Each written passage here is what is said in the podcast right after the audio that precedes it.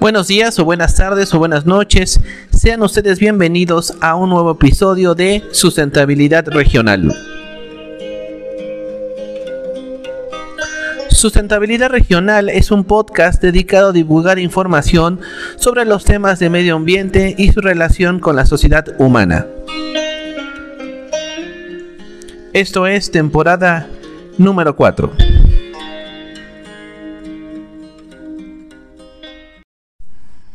Hola, ¿qué tal? Muy buenos días, o tardes o noches. Este es el podcast Sustentabilidad Regional y estamos en el episodio número 3 de esta nuestra temporada número 4. En esta ocasión el episodio lo vamos a dedicar a un tema muy interesante al que eh, mucha gente le ha denominado la contaminación plástica, ¿no? Este tema, pues evidentemente, como su nombre lo menciona, pues tiene que ver con algunas reflexiones, algunos comentarios, algunos datos muy interesantes sobre cómo la sociedad actual pues ha tomado estos elementos ya sean bolsas, popotes, empaques, como parte de su vida cotidiana dentro de los productos que todos consumimos, pero evidentemente eh, somos tantos como población y son tantos los productos que vamos consumiendo que esto pues se ha vuelto realmente un tema si me permiten la expresión, casi de emergencia ¿no? social. En ese sentido, pues, eh, investigando algunas cosas, les platico, pues que existen, ¿no? así como los derechos humanos, existen los derechos del consumidor. Y en este año 2022, el tema de este grupo, de este eh, grupo de entusiastas que nos apoyan sobre los derechos del consumidor, el tema es el siguiente, lucha contra la contaminación por los plásticos, ¿no? Imagínense a qué nivel estamos hablando, ¿no? Que pues uno pensaría que los derechos del consumidor pues tienen que ver con pues etiquetas digamos más claras, con precios justos, no sé, algunos temas asociados a ese punto, pero bueno, eh, muy acertadamente, repito el tema, se busca en este año el siguiente punto de vista, lucha contra la contaminación por plásticos, ¿no? Evidentemente lo que se busca es este tema tan interesante que es el de concientizar, ¿no? Después si quieren podemos platicar algunos puntos si concientizar es la palabra adecuada, si es alcanzable sobre todo, ¿no? Eh, cómo se mide eso, cómo se puede ver si se logró o no la concientización, ese es tema a debatir, pero sin duda alguna todo nos debe de, si me permite la expresión coloquial, eh, mover el tapete, conocer algunos datos sobre pues cómo hemos realizado este, este tipo de circunstancias sobre los plásticos, ¿no? Particularmente, les platico un dato, eh, el 50% de los plásticos que ocupamos en el día a día como humanidad, el 50%, la mitad, son de un solo uso. Eso pues ya nos habla del tamaño de, de problema que actualmente vivimos y vamos a seguir viviendo en los próximos años. Calculamos eh, así con datos pues todavía digamos eh, por confirmar, pero seguramente cercanos a la realidad, que si sumamos el número de muertes tanto de tortugas, que por supuesto existen en el mar, así como de algunos mamíferos, por supuesto, marinos, aproximadamente al año mueren 100.000 de estos individuos, ¿no? Sumados tanto, repito, como tortugas como mamíferos marinos, ¿no? Suponemos que también alrededor de un millón de aves marinas también mueren cada año como, como efecto lateral o colateral a la contaminación de estas, por ejemplo, bolsas de plástico que llegan desde las áreas urbanas, pues son desechadas y son arrastradas realmente al océano, ¿no? Algunas estimaciones también muy interesantes son que suponemos que alrededor del año 2050, si no hacemos algo, que ya estamos en el 2022, faltan tan solo 25 años, habrá más plásticos en el océano que peces, ¿no? Imagínense de qué nivel estamos hablando, ¿no? Bueno, pues entonces en ese sentido vamos a escuchar eh, la primera intervención. Estos datos que nos va a platicar están eh, está hecha esta intervención por parte de Tania Benítez y nos va a platicar en unos minutos más algunos datos muy interesantes sobre las bolsas de plástico. Vamos a escucharla, la dejo con, los dejo con ella y regresamos para comentar algunos puntos.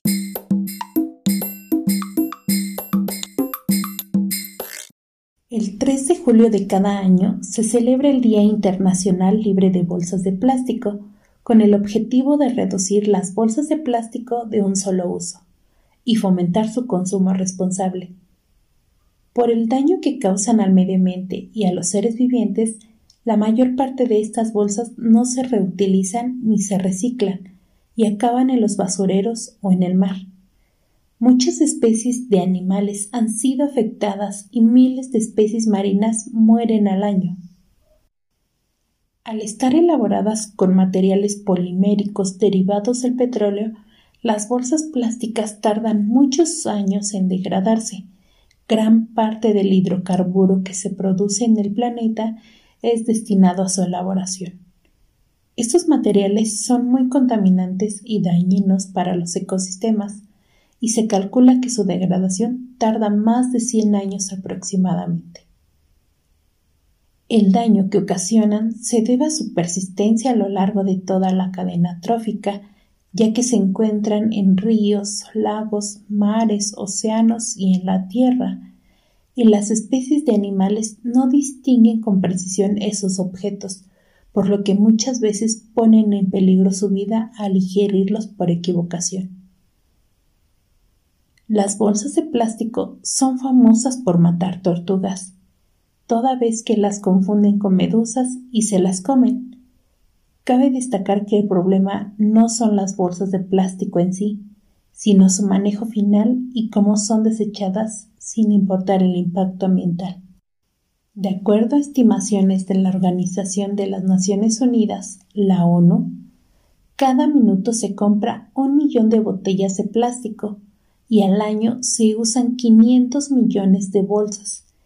Casi una tercera parte de todos los envases de plástico salen de los sistemas del alcantarillado y 8 millones de toneladas acaban en los océanos cada año amenazando a la vida marina. En 2002, Bangladesh es el primer país en prohibir las bolsas de plástico después de descubrir que desempeñaban un papel clave en la obstrucción de los sistemas de drenaje durante inundaciones desastrosas. Es así como con el paso del tiempo más países comienzan a implementar la prohibición de las bolsas de plástico. Como ejemplo de ello, encontramos que en México algunos de sus estados han iniciado con la prohibición de diferentes productos de plástico, otros solo están a la espera de la entrada en vigor de las leyes modificadas. En enero de 2020 entró en vigor la prohibición de todo tipo de bolsas plásticas en la Ciudad de México. En la Gaceta Oficial Capitalina se publicó el decreto de la Ley de Residuos Sólidos de la Ciudad de México donde se prohíbe la comercialización, distribución y entrega de bolsas de plástico al consumidor, excepto las compostables, siempre y cuando cumplan con las especificaciones de compostabilidad establecidas a través de las normas ambientales.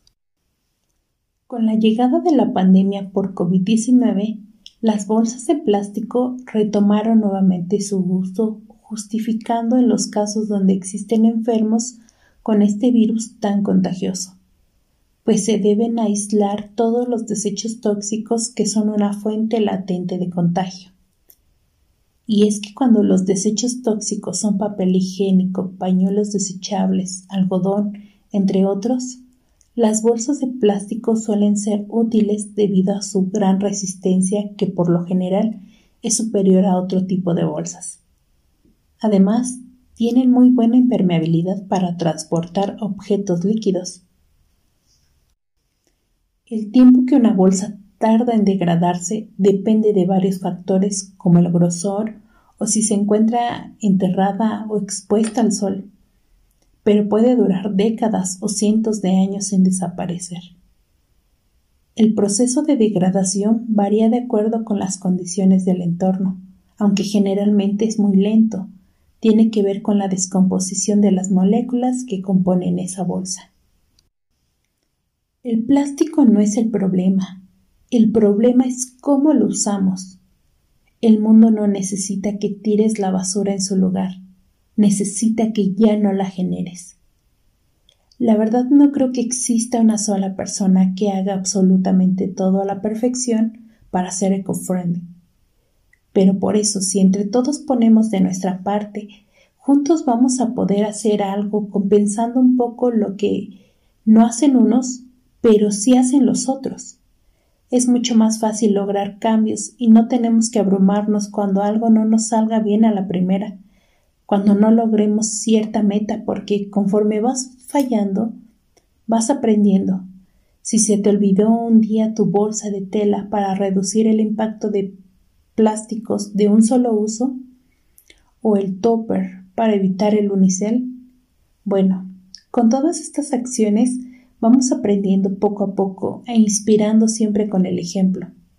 Nadie puede hacerlo todo, pero todos podemos hacer algo. Mi nombre es Tania Benítez Ortega, soy estudiante del octavo semestre de la licenciatura en Desarrollo Sustentable en la Universidad Intercultural del Estado de México.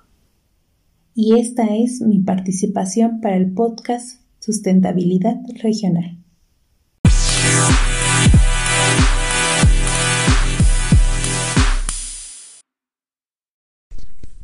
Volviendo entonces de los datos que nos platicó Tania Benítez sobre las bolsas de plástico, pues eh, hay muchas cosas que platicar, ¿no?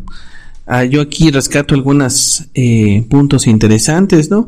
La mayoría de los plásticos de ese estilo van a basureros o al mar, ¿no? Realmente yo creo que lo que nos falla como sociedad es eh, esta palabra que es el manejo, ¿no? Este concepto. El manejo es cómo lo vamos a, a estar transportando, cómo lo vamos a reutilizar, cómo lo vamos a eliminar desde cierta perspectiva. Entonces realmente donde hay mucho camino a recorrer realmente es en el tema del manejo, ¿no? Hemos pensado que como escuchamos a Tania que podía haber 500 millones de bolsas de plástico al año, ¿no? Realmente es una cosa escandalosa, ¿no? Todos hemos eh, visto cómo, como nos platicó Tania, desde el año 2002, pues en el mundo se han hecho algunos intentos por prohibirla. En la misma Ciudad de México nos referencia que es el año 2020, pues se empezó a, a tocar este punto en la Ciudad de México también como prohibirla. En el Estado de México también yo recuerdo este, estos intentos, ¿no? Desafortunadamente, como todos sabemos, pues la pandemia se hizo presente hace ya este, un par de años, ¿no? Por allá de marzo del 2020. Y en mi opinión, habría que ver los datos después que, que, que nos expresen, pero yo soy bastante seguro que estas iniciativas fueron, en el mejor de los casos, detenidas o puestas en, en suspenso, ¿no? Hemos vuelto después de, de estos meses de encierro y de actividades, cada quien en diferentes niveles de, de acercamiento, pero hemos vuelto pues a una a más o menos algunos aspectos de nuestra vida cotidiana y pues la presencia, el consumo o el manejo de las bolsas de plástico en nuestra vida cotidiana pues sigue presente, ¿no? Se ha aumentado o al menos sigue presente, ¿no? En los, por ejemplo, en los tianguis, ¿no? Todos los productos pues son, digámoslo así, empaquetados, ¿no?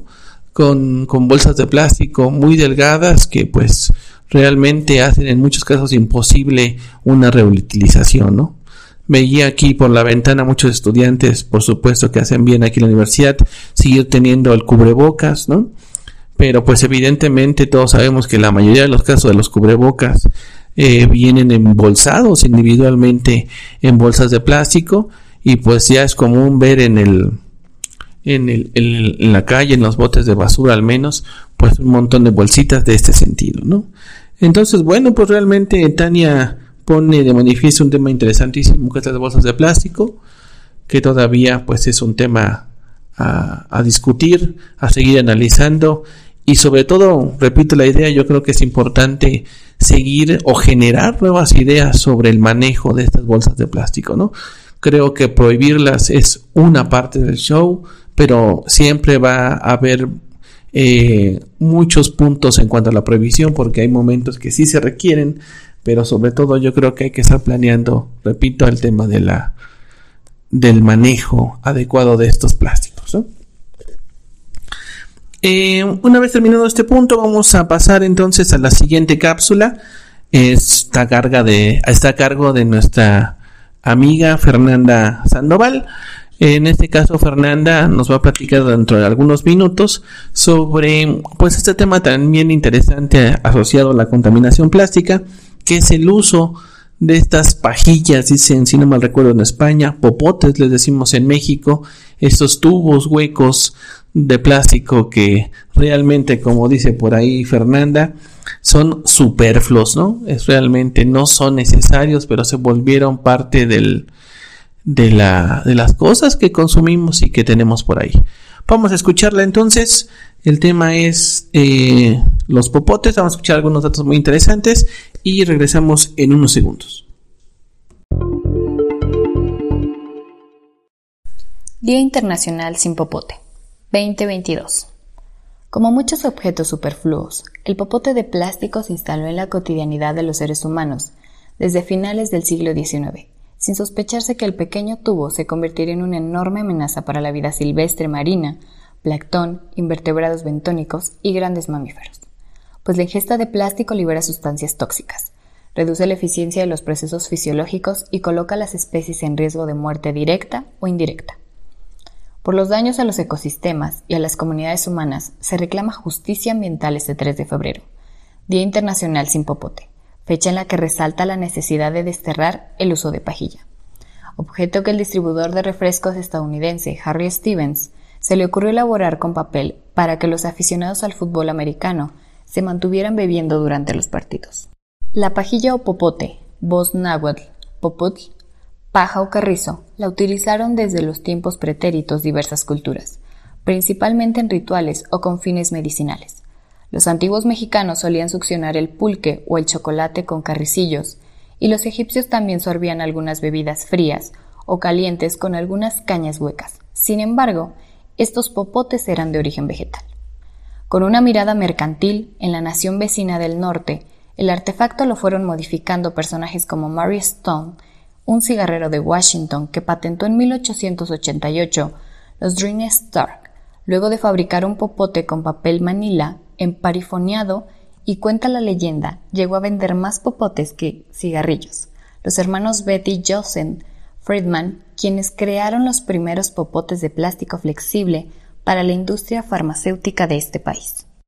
Al paso del tiempo, el anecdotario se ha convertido en una tragedia ambiental al grado de lograr que el Programa de las Naciones Unidas para el Medio Ambiente, PENUMA, lanzara en Bali, Indonesia, el 23 de febrero del 2017, la campaña Mares Limpios, y millones de personas dejaron de usar popotes al consumir algún líquido. Luego de observar el video de una bióloga que extrae un popote de la nariz sangrente de una tortuga marina.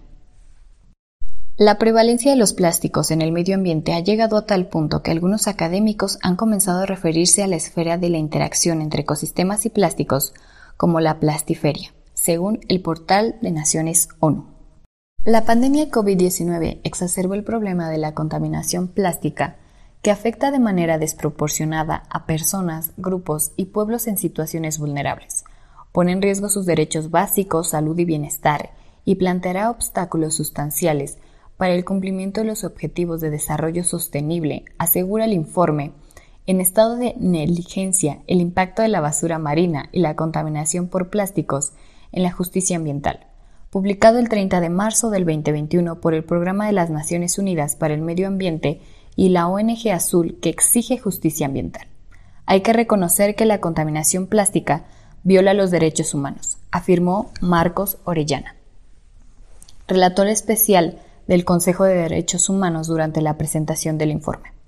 Los gobiernos también deberían aportar y aumentar la aplicación de las prohibiciones de los plásticos de un solo uso y fomentar la reducción el reciclaje y la reutilización en México, la prohibición de la distribución y el uso de plásticos de un solo uso, entre ellos los popotes, han ido tomando cauce principalmente. Sin embargo, en junio del 2018, la Asociación Nacional de la Industria de Plástico aseguró que prohibir o rechazar el uso de popotes en el país no es la solución al reto de enfrentar la contaminación ambiental por plásticos, sino que debe exigir una regulación correcta y una mayor cultura ambiental. En algunos estados la legislación se ha ido concretando de esta manera. Veracruz, en mayo del 2018, fue la primera entidad en aprobar una reforma de ley para reducir el uso de plásticos y popotes en favor de las alternativas más amigables con el medio ambiente. Baja California Sur, en julio del 2018, en este estado se restringió la venta y la distribución de bolsas de plástico, contenedores de poliestireno y popotes por parte de todo tipo de comercios. En su lugar deberán usarse productos biodegradables o materiales reutilizables. Sonora, la Comisión de Energía, Medio Ambiente y Cambio Climático presentó una reforma de ley para prohibir la distribución y uso de bolsas de plástico por parte de cualquier tipo de establecimiento. Las sanciones se manejarán por romper la regla irán desde 50 hasta 100 unidades de medida y actualización diarias.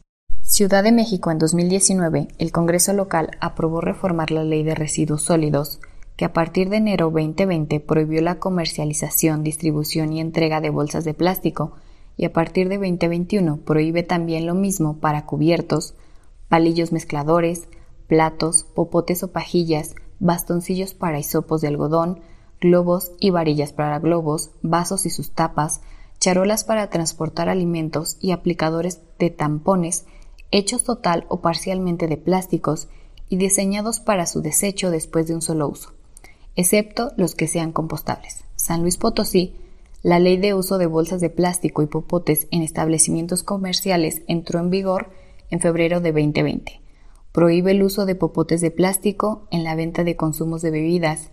Instruye a los ayuntamientos a brindar la información necesaria sobre el uso de bolsas y popotes y se realizan las inspecciones necesarias en los establecimientos comerciales donde no se podrá proporcionar a sus clientes bolsas de plástico desechables para el traslado de mercancía pero se podrá utilizar bolsas reutilizables 100% compostables o biodegradables. Autoriza utilizar bolsas de plástico en empaques productos de origen para la conservación de alimentos y para uso médico. La vida marina desaparece, poco a poco y es reemplazada por desechos plásticos.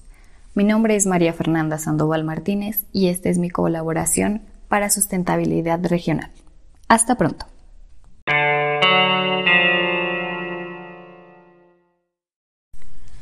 Agradecemos la participación de Fernanda con este tema tan interesante que son los popotes, ¿no? Hay muchas cosas sin duda interesantes a rescatar sobre el tema que nos platicó Fernanda. Yo pongo en el punto este día sin popote, ¿no? Estas iniciativas desde el 2017 donde invitan a la población a un día sin, en este caso, pues, pues, este producto superfluo llamado popote, ¿no? Realmente, si lo pensamos, ¿qué, ¿quién necesita realmente uno de estos productos, no? Claro, hay que considerar que actual, bueno, cuando vivimos y seguimos viviendo el tema de la pandemia, pues se volvió otra vez a retomar este punto en términos de tal vez no acercarnos los labios a los, a las botellas, ¿no? Se me ocurre que por ahí se convirtió en algunos casos como una medida de, de precaución, aunque yo dudo mucho de ese tipo de, de eficacia, ¿no? No creo que hubiera sido, este necesario porque pues evidentemente los por ejemplo las bebidas pues venían envasadas no entonces en ese sentido no creo que se hubiera vuelto un, un punto complicado. Lo cierto es que eh, esto que nos platicaba Fernanda sobre la justicia ambiental es un tema muy interesante no realmente eh, este este nuevo adjetivo a la palabra justicia pues pone de manifiesto la importancia de de que la, el tema ambiental está presente en diferentes áreas de nuestra vida y en este caso ahora pues en los temas de justicia, ¿no? En el sentido de que se vuelva un tema de, de interés eh, pues público, ¿no? Pues como podemos haber escuchado en estas dos participaciones entonces, pues el tema de la contaminación plástica es un tema no resuelto por la sociedad, entre muchos otros, pero pues que sí vale la pena hacer conciencia, ¿no? Sobre, sobre esta utilización desbordada de este material que como ustedes saben, pues puede vivir una buena, vivir entre comillas, ¿verdad? puede estar disponible o presente en el ambiente durante una buena cantidad de años, muchos más que la vida humana, ¿no? Entonces lo que utilizamos hoy sobrepasará en su vida de presente en el ambiente a los que estamos aquí escuchando y más bien se los estamos verdaderamente heredando a las generaciones futuras. Pues se ha recomendado, finalmente con eso quiero terminar, se ha recomendado algunos puntos ¿no? que tengan que ver con, con dar un pasito a favor de estos temas. ¿no?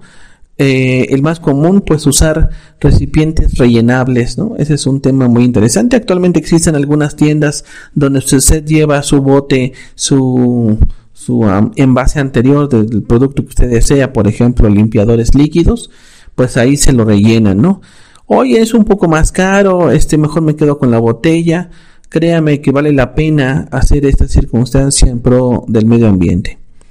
Otra opción, por supuesto, pues es eh, tomar productos sin empaquetar. Realmente, como decimos, en los tianguis, en los mercados de nuestro país, por ejemplo, para los que escuchan en México y supongo que en otros puntos también del mundo, pues podemos tomar una, una docena, un kilo, dependiendo de cada país, sobre algunos productos y los colocando, por ejemplo, en canastas, que antes era un medio común de transporte. Una opción más también es ponerle un alto, sin duda alguna, a los desechables, ¿no? Para fiestas, para reuniones, para tomar eh, bebidas o comer eh, algunos alimentos en el día a día, pero dejar de lado los aspectos eh, de los productos llamados también desechables, ¿no? Y pues tal vez una de las más que serán famosas, pero no sé qué tan viables son, es la reutilización de estos plásticos, ¿no? Eh, todos alguna vez hacemos el intento por guardar algunas bolsas de plástico, pero la verdad se acaban también haciendo una acumulación, ¿no? Lo mejor sería tratar de evitarlos. Finalmente quiero recordarles que muchos de estos productos plásticos, pues cuando se encuentran ya en su periodo ya de, de desecho, pues empiezan a reaccionar junto con otros productos de la basura o de los desechos mal manejados y empiezan a emitir, empiezan a generarse sustancias tóxicas que se ha comprobado son negativas para nuestra salud, ¿no? Algunos eh, lixiviados se ha asociado a algunos malestares en términos de la salud humana en los sistemas endocrinos, reproductivos, eh, inmunológicos a partir de la generación de estas sustancias tóxicas, en muchos casos cuyo origen estuvo ligado o está totalmente ligado pues a estos plásticos que desechamos. Pues aquí entonces nuestra emisión de, hoy fue el episodio número 3 de la temporada número 4 de su podcast Sustentabilidad Regional y el tema fue entonces esta contaminación plástica. Espero que, contar, que contemos con su apoyo en los próximos episodios y hasta la siguiente. Hasta aquí el episodio de hoy. Te invito a que nos sigas en Facebook y Telegram como Sustentabilidad Regional. En estos espacios encontrarás mucha información asociada a la relación ambiente y sociedad. Mi nombre es Israel Cárdenas, agradezco tu preferencia y te invito a escuchar nuestro próximo episodio. Esto es Sustentabilidad Regional.